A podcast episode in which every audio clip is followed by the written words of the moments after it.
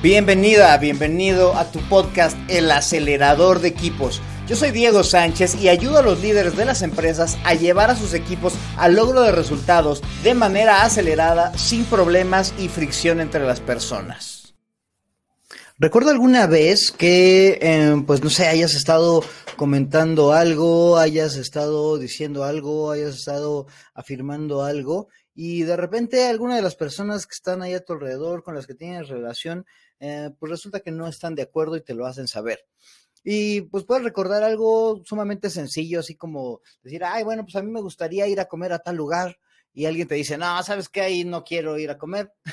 o, pues no sé, algo pues, sumamente más trascendental, como que estás haciendo una propuesta dentro de tu equipo de trabajo y alguien te dice que no, no, eso sabes que eso no va a servir jamás. Eh, ahí, cualquiera de las dos cuestiones, eh, pues tú ya estarías enfrentándote a un conflicto, ¿no? Este ya es, eh, hay opiniones distintas, hay opiniones encontradas y finalmente, pues ahí puedes o podrías eh, tomar varias posturas eh, acerca de cómo es que vas o cómo es que tú podrías enfrentar este conflicto. Y precisamente de eso vamos a hablar el día de hoy, de cuáles son las posiciones que normalmente los seres humanos podemos tomar a través de los conflictos. Y bueno, pues te doy mucha, te agradezco mucho que te des nuevamente tiempo de ver o escuchar este tu podcast, El Acelerador de Equipos. En esta ocasión, eh, para quienes no, lo están viendo en YouTube o no lo están viendo ahora en esta opción que, tiene Spotify para, para pasar video, te cuento que pues, estoy probando un nuevo formato en donde pues estoy ahí compartiendo una presentacióncita que va a ser sumamente cortita, pero me gustaría saber si te gusta que lo esté presentando así.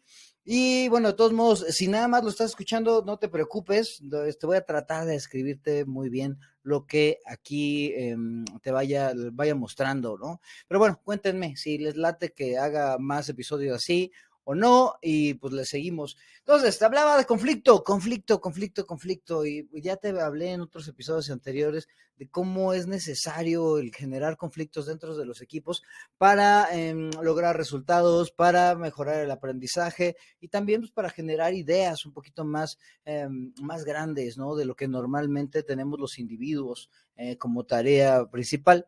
Eh, y hoy te quiero contar que normalmente hay cinco em, posturas que podrías tomar tú para em, enfrentar los conflictos. Esta teoría no es mía, esta teoría es de Thomas Killman.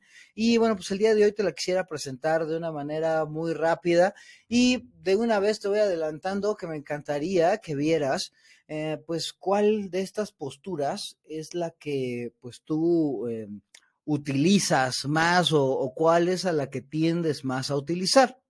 Y aquí creo que dos puntos son muy importantes, ¿no? Porque estas cinco posturas tienen que ver con eh, el enfoque que tengas tú durante la conversación, el enfoque que tengas tú eh, mientras, eh, cuando estás manejando el conflicto como tal, ¿no? Normalmente te puedes enfocar en dos cosas. Te puedes enfocar a la relación, es decir, em, siempre que estás generando por ahí una conversación, siempre que em, estás negociando algo, pues todo lo que digas, todo lo que hagas tendrá efectos en la manera en la que eh, pues, tienes interacción con la otra persona, ¿no? Entonces, por eso es súper importante em, pensar pues, en qué, eh, que, en estas consecuencias, ¿no? Entonces, podrías tú estar enfocado más en la relación o la otra cuestión es que tú podrías estar enfocado o enfocada en el resultado, ¿no? En, qué tanto quieres tú conseguir o qué tanto em, quieres tú em, ponerle énfasis en conseguir algo, en, defender tu punto de vista, ¿no? Eh, y en, la combinación de que si tienes un alto enfoque a la relación o un alto o bajo enfoque al resultado, pues ahí se da, ¿no? Entonces, em, si lo estás viendo ahí, pues puedes ver que hay cuatro cuadrantes, eh, principales en donde, em, y bueno, si no lo estás viendo, pues te cuento que, pues no sé, puedes tener un bajo enfoque en la relación y un bajo enfoque en el resultado, o puedes tener un alto enfoque en la relación y un bajo enfoque en el resultado, y también pues tienes las otras partes, ¿no? Puedes tener un bajo enfoque en la relación y un alto enfoque en el resultado, Y pues también la otra parte, ¿no? Podrías tener un alto enfoque en la relación y además también un alto enfoque en el resultado. Y esos son los cuatro cuadrantes principales que están por ahí. Y por ahí te puse uno en el centro que, te pone ahí Thomas Killman, que dice que podrías tener pues medianamente enfoque en la relación y mediano enfoque en el resultado. Em, pero déjame te cuento, ya te dije hay muchas cosas, a lo mejor te estoy haciendo bolas.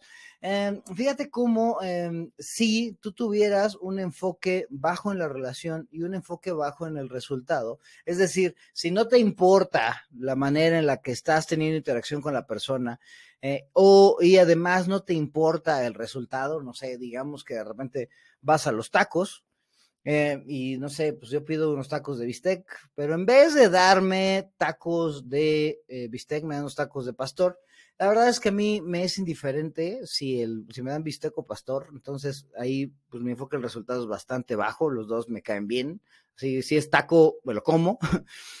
Y bueno, pues el, mesero, pues la verdad es que no es una relación que yo quiera cultivar, tal vez no lo vuelva a ver jamás en la vida. Entonces tengo un bajísimo enfoque en la relación. Entonces, pues evado ese problema, ¿no? Este, y ya, muy probablemente lo que haga yo sería comerme esos tacos, ¿no?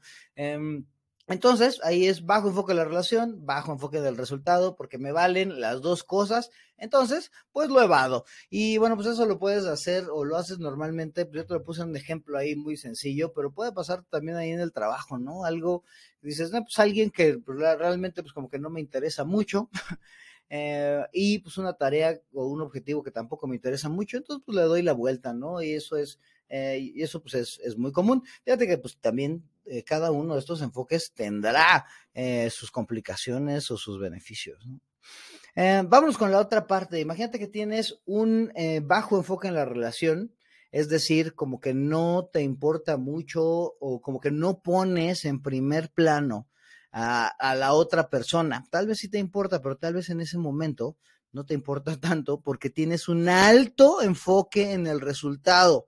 Entonces, este es uno de los más comunes que yo he visto, en donde las personas quieren competir. Se llama competing, se llama competir. Em, muchos en español lo traducen como el imponer, ¿no? Este, me importa tanto mi resultado que eh, pues, estoy dispuesto a sacrificar la relación con la otra persona. O es más, luego ni siquiera serás consciente de que lo estás haciendo, pero estás sacrificando la relación con otra persona. Eh, esto es muy, muy común, así es típico de mamá, ¿no? así de, porque soy tu madre, ¿no? Y Ingesu, ¿no? Pues ya tienes que hacer lo que te dijeron que hicieras, ¿no? Aunque, pues el niño está así todo hijo de Floyd, este, ahí, ahí crea ahí algún, algún resentimiento y demás. Pero, eh, pues la, la, relación como es, eh, pues digamos, tienes cierto poder, o sea, tiene, tiene poder la, la, persona, en este caso la mamá, sobre la otra, bueno, pues la relación pues no es tan importante, ¿no? Se, seguirá subordinado el, el, niño a, a, ella, ¿no? Eh, esto quítale, sustituye el mamá por jefe y el hijo por, por subordinado y pues es algo bastante similar, ¿no? Este, a mí me, me, importa mucho que se logre esto, entonces voy a competir contigo. Y bueno, pues si yo estoy en la posición de poder, pues será una competencia que muy probable o seguramente yo esté, esté ganando, ¿no? Eh, vámonos al otro, si tienes gran enfoque en la relación, es decir, te importa mucho lo que van a decir de ti o la interacción que estás teniendo con la otra persona. Eh, y tienes un vaco enfoque en el resultado, así como que, eh, pues la neta no me interesa tanto, ¿no? Eh, pues lo que vas a hacer ahí es ceder, ¿no? Ya hablamos primero de evadir, de competir y ahora de ceder. Eh, pues no sé, imagínate una, una cuestión en donde pues, pues tú estés enfocado y quieras eh, obtener algo, ¿no? No sé, quieres tú ir a comer, nuevamente vuelvo a los tacos, ¿no? Hoy, hoy tal vez tenga hambre y por eso hablé de, de comida, pero bueno, eh, imagínate que, que yo quiero ir por mis tacos y digo, ah, sí, bien, tengo ganas de tacos. Y de repente mi novia digo, oye, pues vamos por unos tacos, ¿no? Y ella me dice, híjole, no, ¿sabes qué? Ayer cené tacos con unas amigas, entonces, eh, ¿cómo ves si vamos mejor por unas alitas? ¿no? Yo así de, híjole, pues yo quería mis tacos. Em, pero yo sé que a ella le encantan las alitas y como comió tacos al día anterior, bueno, pues yo creo que em, pues me voy a apuntar un 10 si le digo, ¿sabes qué? Vámonos por tus alitas con mucho gusto, iremos por tacos cualquier otro día, ¿no? Entonces, porque me importa más la relación, me importa más lo que van a, lo que piensa ella de mí, eh, me importa más estar en armonía con ella, me importa más, eh, pues no sé, ayudarle a que alegre un poquito su día y yo estoy dispuesto completamente a sacrificar mis tacos por unas alitas que también, pues creo que están bastante buenas, ¿no? Entonces, me enfoco mucho más en la relación. Eh, esto igual te puede pasar en, normalmente sucede así cuando dices, híjole, tu jefe te dice, mejor vámonos por este camino, ¿no? Así de, híjole, no me encanta ese camino, pero Em, bueno, pues me importa más quedar bien con mi jefe, entonces, pues cedo, ¿no? Cedo ante lo que, lo que él o ella me dice. Y vamos a la parte esta de en medio, si estás viendo aquí el diagrama, donde está, tienes un mediano enfoque en el resultado y un mediano enfoque en la relación, ahí hay una, una parte que se llama comprometer. Eh, y ahí es en donde tú tratas de ganar lo más que puedas y tú tratas de ceder lo menos que puedas, ¿no? Entonces ahí tú ya estás eh, dispuesto o dispuesta a negociar con la otra parte en donde pues, eh, pues ya estás tratando de, de generar un beneficio hacia ti, también, bueno, digamos que estás buscando, tratando de minimizar tu pérdida, pero estás tratando, bueno, y estás tratando de que la otra persona, pues también dé ahí de su parte, ¿no? Es, no sé, cuando de repente estás hablando con, con estás comprando algo y te dicen, em, ah, por ejemplo, a mí me pasó algo bien interesante, ¿no? Un cliente me contrata y le, mando ahí mi cotización y me dice, bueno, pues tienes que venir para acá y bueno, pues ahí tengo que comprar ahí unos, habría que comprar ahí unos vuelos, y yo le digo, ah, pues muy bien, pues este, tú paga ahí los vuelos, ¿no? Eh, yo ahí compitiendo, ¿no? Y él me dice, ah, no, este, tú paga los vuelos, ¿no? Y yo así de, híjole, también se pone a competir. Entonces, pues lo que se me hizo más sencillo fue llegar a la parte de comprometer, así de, oye, ¿qué tal si tú pagas los vuelos de ida y yo pago el vuelo de regreso?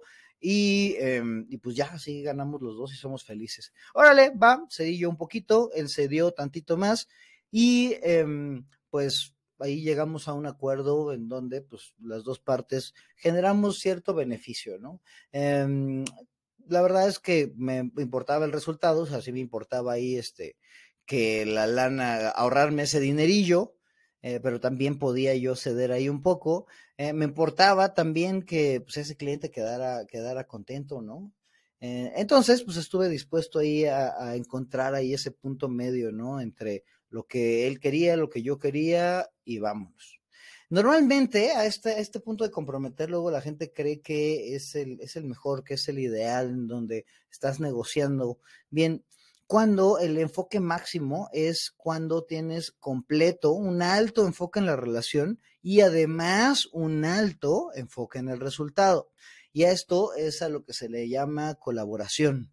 Esto ya es una colaboración genuina en donde em, las personas ya no están buscando nada más, em, digamos que salirse con la suya, ¿no? O generar el resultado que ya tenían en la cabeza o que esperaban, sino que ya se ponen a conversar con la otra parte para entenderla de la mejor manera y de esta manera generar una solución que sería, que muy probablemente sea muy distinta a la solución que había pensado cada una de las partes de manera individual para empezar a construir una solución integral que satisfaga las necesidades de las, de las dos partes eh, y, tal vez eh, la supere, ¿no?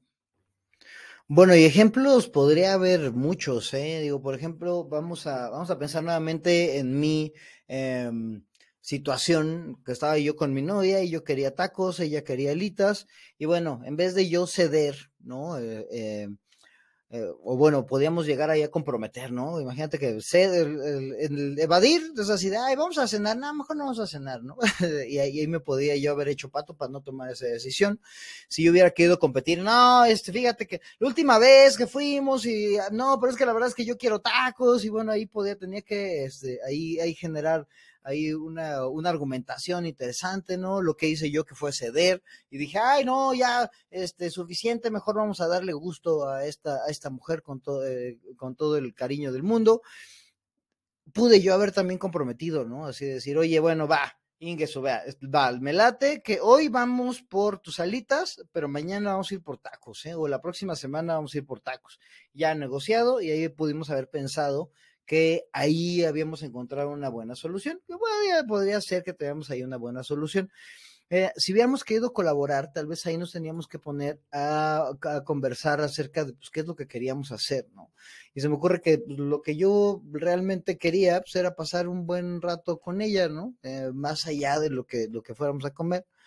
Eh, y a lo mejor, pues conversando, se nos pudo haber ocurrido de, ah, ¿sabes qué? ¿Cómo ves? Si mejor, pues vamos a eh, vamos aquí al súper, compramos ahí varios ingredientes, lo que se nos vaya ocurriendo y como ves si mejor nos quedamos aquí, cocinamos tú y yo, mientras nos echamos ahí un vinito, una cervecita y a final de cuentas pues eh, platicamos, platicamos, convivimos y pues hacemos algo que normalmente no hacemos juntos, ¿no? Eh, y de hecho, alguna, una vez nos pasó así, nos la pasamos bastante genial, nos la pasamos muy bien, nos olvidamos completamente de, de, lo que queríamos comer o de lo que no queríamos comer. Y a final de cuentas cumplimos el objetivo mayor que era el pasar un, buen rato juntos, ¿no?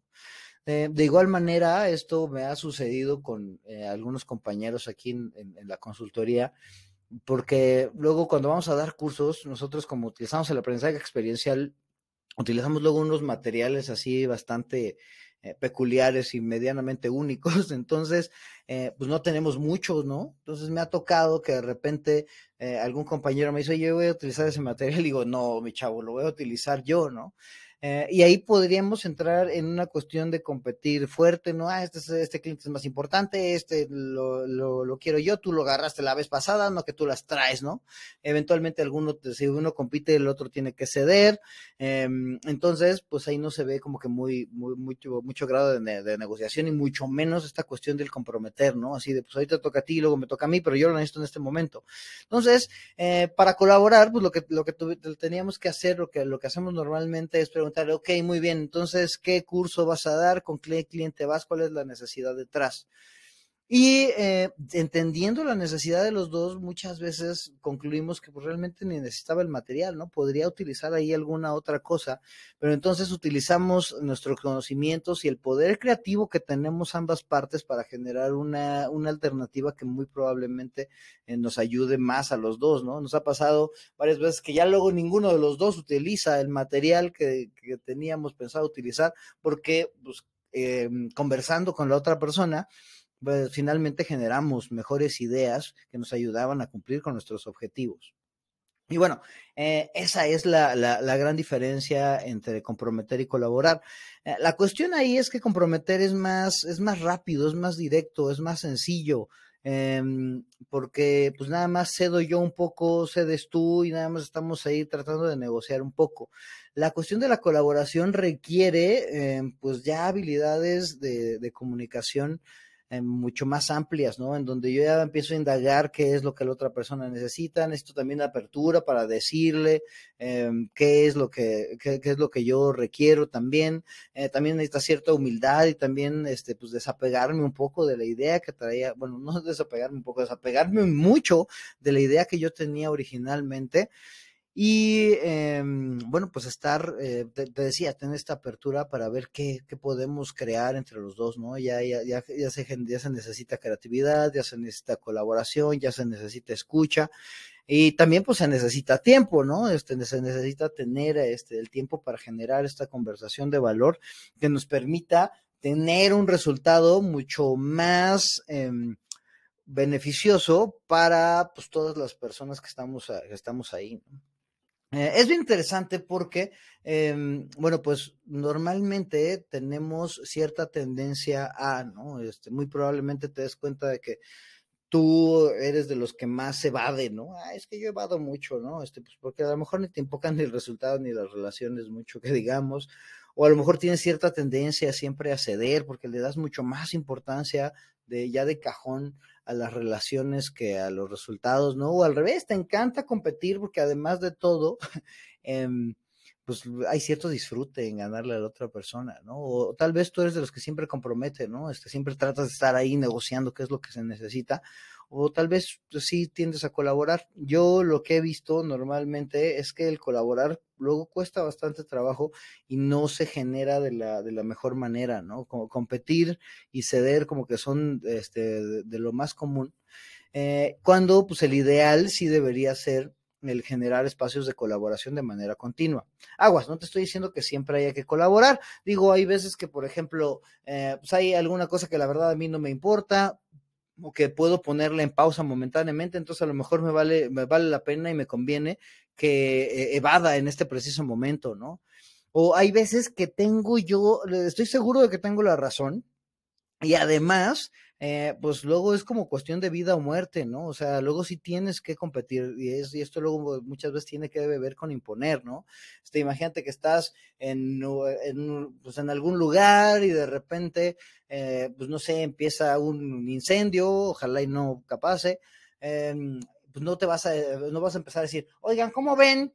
Sí, eh, ¿qué se les ocurre? Denme ideas para ver qué es lo que más conviene. No, pues si tú ya sabes cuál es la ruta de evacuación, le vas a decir a la gente, órale, a seguir este camino, ¿no? Y tienes que imponer, ¿no? Esto, también esto en cuestiones de emergencia, en cuestiones éticas, muchas veces tienes que, tienes que imponer o tienes que competir para que quede claro esto, ¿no? Entonces, eh, y bueno, y también hay muchas otras veces que pues puedes, puedes ceder, ¿no? Si, si igual que yo podrías no comer los tacos ese día, pues para qué nos metemos en problemas porque lo, lo más importante luego es la relación, ¿no? Y a veces también, pues comprometer es bueno, pues eh, hay veces que eh, pues, simplemente llegar ahí, ceder un poquito, em, también sacar ahí un poquito más de la persona, pues también es bueno porque necesitas generar un resultado que les convenga medianamente a los dos, pero que sea pues, más rápido, ¿no? Y bueno, y muchas veces, muchas, muchas veces el colaborar es la solución, porque pues necesitas generar Em, soluciones que van mucho más allá de lo que nada más tú tenías en mente. Pero te digo, ya para generar esta colaboración, se esta comunicación, se esta humildad, se esta apertura, eh, y bueno, y principalmente el tener este, la voluntad de colaborar, ¿no? Em, ya próximamente voy a tener un episodio solamente de colaboración, ahí voy a tener una invitada super cool, em, pero, pero bueno, ya luego, luego te contaré al respecto. Y bueno, estas son las cinco posturas em, que, que, normalmente tendemos a tomar cuando, cuando nos estamos enfrentando en un conflicto. Em, y bueno, pues hoy no me podía ir sin hacer mi parte favorita, que es la de el reto. Y para quienes están viendo en esta ocasión el, el, el video, eh, pues ya le salió ahí hace unos, unos momentitos. Para quienes no, pues aquí te lo explico. Vas a elegir a una persona que te conozca bien y en que además confíes, ¿no? Que digas, no manches, esta persona me conoce bien, tiene buen juicio y me va a decir la neta del planeta. Le vas a explicar los cinco estilos, o si no, pues deja que el Diego haga ese trabajo, compártele este episodio y dile que los escuche muy bien. O pues si ya conoce ahí eh, al Killman, pues ya, nada más dile, ya lo conoces, los, los, estilos, así como no, muy bien. Eh, Laura, hazle la siguiente pregunta, ¿no? ¿En qué situaciones tú ves que yo utilizo ese estilo, ¿no? Si, ay, no, pues yo veo que vades cuando, pues no sé, tu mamá te dice, no sé, no quiero ahí este, ventanearme de más, ¿no? O tú siempre compites o impones cuando crees, no sé, en esta situación, ¿no? o cada vez que vamos a ir a comer, tú siempre cedes, ¿no? Entonces, em, y eh, conforme eso, pregúntale también cuál es el estilo que utilizas tú de manera más recurrente, ¿no? Primero que te diga situaciones en donde te ha visto utilizar los cinco, luego cuál es el estilo que utilizas tú de manera más recurrente y después pues ya te va a tocar hacer un trabajo de, de reflexión, ¿no? ¿Qué podrías hacer tú? ¿Qué acciones podrías tú llevar a cabo para utilizar un estilo más colaborativo, ¿no? Algo que te haga colaborar más, generar más ideas, el tener mayor apertura y bueno, y, finalmente encontrar soluciones que superen las expectativas que tenías tú em, de, manera eh, directa e inmediata. Y bueno, pues ese es el reto del día de hoy. Hoy te quería, eh, hoy te quise compartir estos, estos estilos eh, en los que normalmente podemos los seres humanos eh, enfrentar ahí los conflictos. Em, el meterte a la idea que, que, la gente podemos colaborar siempre y cuando tengamos esta, esta apertura, esta escucha, eh, este, este dominio de, nuestro ego, esta humildad, eh, y que si colaboramos, pues podríamos generar resultados que no nos imaginamos ni siquiera que existen. Eh, y bueno, pues así llego al final de este, tu podcast, El Acelerador de Equipos.